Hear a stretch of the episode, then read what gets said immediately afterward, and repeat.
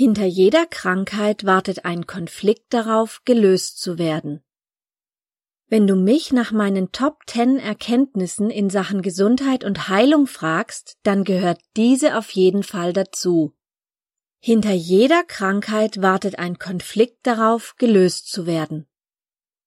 Wünschst du dir wirkliche und vor allem dauerhafte Heilungsschritte, dann willst du diesen Konflikt finden und auflösen.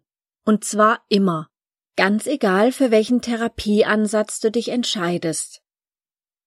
Meine Erfahrung ist, du kannst in allen Therapierichtungen und allen Behandlungsmethoden unglaublich wertvolle Unterstützung für deinen Weg zur Gesundheit finden.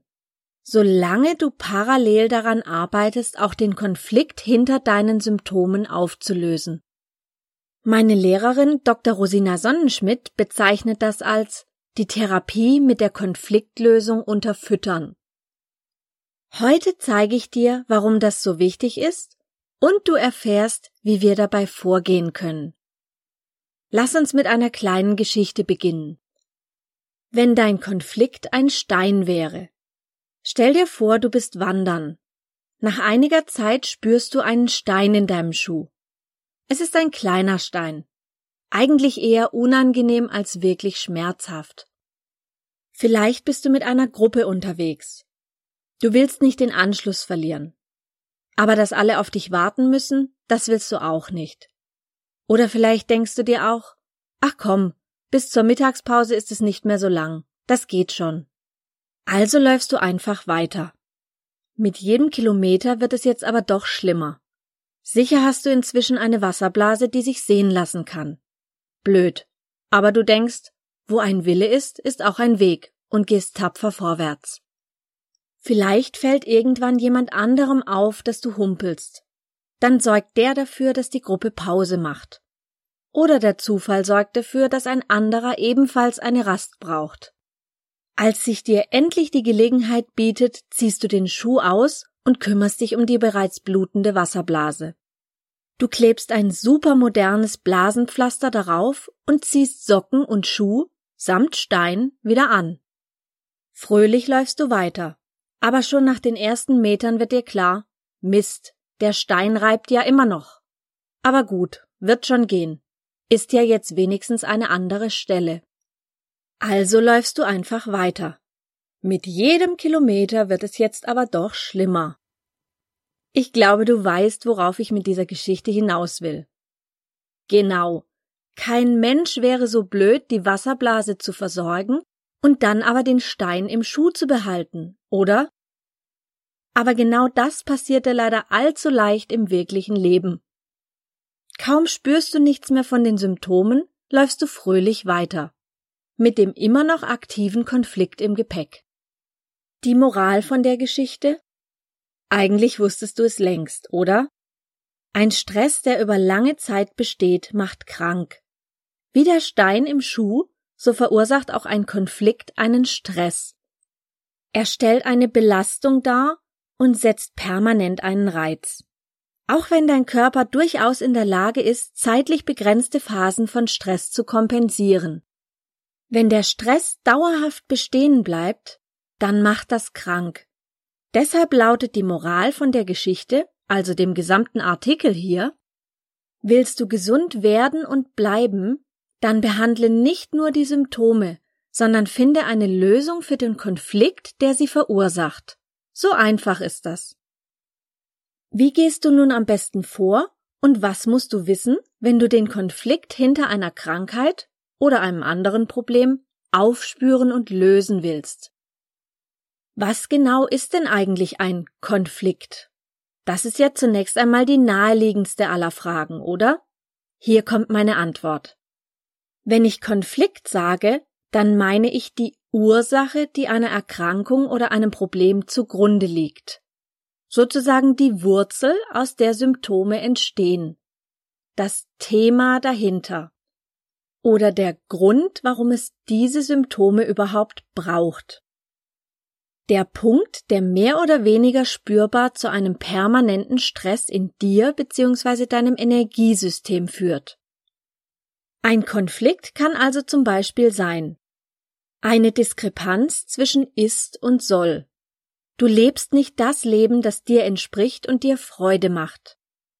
Entweder tust du zu viele Dinge, zu denen du dich zwingen musst. Oder du tust zu wenig von dem, was dein Herz sich wünscht und worin deine Gaben sich ausdrücken können. Familiensystemische Verstrickungen. Auch das ist ein weites Feld mit jeder Menge Potenzial für Konflikte. Du kannst nämlich unbewusst schwere Familienschicksale nachleben oder dich opfern und so zum Beispiel auf dein Glück, deine Gesundheit, deinen Herzensweg und so weiter verzichten. Starke, unterdrückte, abgelehnte, nicht verarbeitete oder blockierte Emotionen. Von hinuntergeschluckten Kränkungen über unterdrückte Trauer bis hin zu unverarbeiteten Traumatisierungen. Du hängst emotional und energetisch in etwas fest. Das führt meist auch noch dazu, dass dir passende Auslöser für diese Gefühle im Alltag ständig wieder begegnen. Dann erlebst du einen emotionalen Schmerz wieder und wieder. Das stört den Energiefluss im Körper und sorgt für Symptome.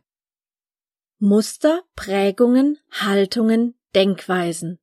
Also im weitesten Sinne alles, was mit deinem Denken und den daraus resultierenden Handlungen, sprich deinem Verhalten zu tun hat. Was du über dich selbst denkst und über die Dinge, die dir begegnen und wie du reagierst, was du für Erwartungen hast und so weiter. Vieles sind Automatismen, die dich schon lange durchs Leben begleiten. Sie laufen unbewusst, aber auch daraus können Konflikte entstehen. Du merkst es schon. Die Felder, in denen Konflikte entstehen, lassen sich eigentlich gar nicht voneinander abgrenzen. Da greift vieles ineinander. Eins kann zum anderen führen. Jetzt weißt du aber zumindest schon mal, was alles Konfliktpotenzial hat. Was musst du noch wissen, wenn du einen Konflikt aufspüren willst, der bei dir oder deinem Kind oder Tier ein Problem verursacht? Ein solcher Konflikt kann in der Vergangenheit, der Gegenwart oder aber der Zukunft liegen. Manchmal ist er dir bewusst, oft aber völlig unbewusst. Er kann in allen Bereichen deines Lebens entstanden sein oder dort erneut getriggert werden.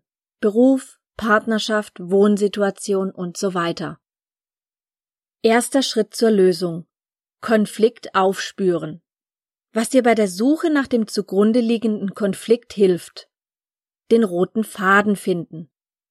Die Kunst ist es, die Zusammenhänge zu erkennen. Die Symptome sind dabei deine Wegweiser. Sie überbringen dir die Botschaft des Konflikts. Sie können dir dabei helfen, den Konflikt zu finden. Vom Symptom ausgehend suchst du nämlich den roten Faden. Hier ein paar Beispiele. Es könnte sein, ein vergangenes Erlebnis wirkt sich jetzt aus. Du hast vielleicht einen wichtigen Menschen oder ein Tier verloren. Oder dir selbst bzw. einem Familienmitglied ist ein großes Unrecht geschehen, das dein Selbstwertgefühl stark erschüttert oder dir das Herz gebrochen hat. Lange Zeit passiert scheinbar gar nichts. Plötzlich bist du krank. Du hast Probleme mit der Lunge, dem Darm oder der Haut. Oder du leidest unter Osteoporose, bekommst Probleme mit dem Herz etc. Es könnte sein, deine aktuelle Situation hält dich permanent in einem Stress. Vielleicht zwingst du dich jeden Tag dazu, einen Job zu machen, den du hast. Vielleicht lebst du aber auch mit deinen Schwiegereltern unter einem Dach, fühlst dich kontrolliert und stehst dadurch ständig unter Anspannung. Etwas geht dir gegen den Strich, du sprichst es aber nicht aus, weil du Angst vor den Konsequenzen hast. Im Lauf der Zeit reagiert vielleicht dein Körper auf immer mehr Dinge allergisch. Vom Heuschnupfen über Nahrungsmittel bis hin zu Tierhaaren. Oder deine Energie und Leistungsfähigkeit nimmt immer mehr ab, bis du dich irgendwann in einem Burnout wiederfindest. Oder vielleicht ist auch dein Blutdruck extrem hoch, du hast Magenprobleme und so weiter. Es könnte aber auch sein, eine noch gar nicht eingetretene Situation verursacht den Konflikt. Vielleicht hat dein Arbeitgeber beschlossen, nächstes Jahr den Standort, an dem du arbeitest, zu verlegen. Dir bleibt dadurch nur die Wahl zwischen Kündigung oder Umzug, was du beides nicht möchtest. Immer häufiger hast du jetzt vielleicht mit Knieproblemen zu tun. Von Schmerzen scheinbar ohne Ursache bis hin zu wiederholten Verletzungen oder Arthrose. Womöglich machen aber auch deine Handgelenke oder Fußknöchel dir Schwierigkeiten. Alles denkbar. Die Suche nach den Zusammenhängen ist übrigens nicht nur wichtig, sondern auch unglaublich spannend. Oft beginnt damit eine Reise zu dir selbst. Es kann gut sein, dass du dafür Unterstützung brauchst. Dann such sie dir. Es lohnt sich wirklich sehr. Wenn du zum Beispiel mit mir gemeinsam auf die Suche nach dem Konflikt und einer Lösung dafür gehen magst, dann würde der Prozess in etwa folgendermaßen aussehen. Wie gehen wir es an? In meiner Praxis und bei Beratungen am Telefon nutzen wir hierfür meist die Aufstellungsarbeit. Aber auch mit Hilfe der Energiearbeit lassen sich Konflikte aufspüren. Und natürlich ist auch gezieltes Hinterfragen oft schon hilfreich. Beim Termin machen wir zu dem Zweck immer eine Anamnese. Folgende Fragen kannst du dir aber auch selbst stellen. Seit wann habe ich das Problem, Symptom, die Erkrankung?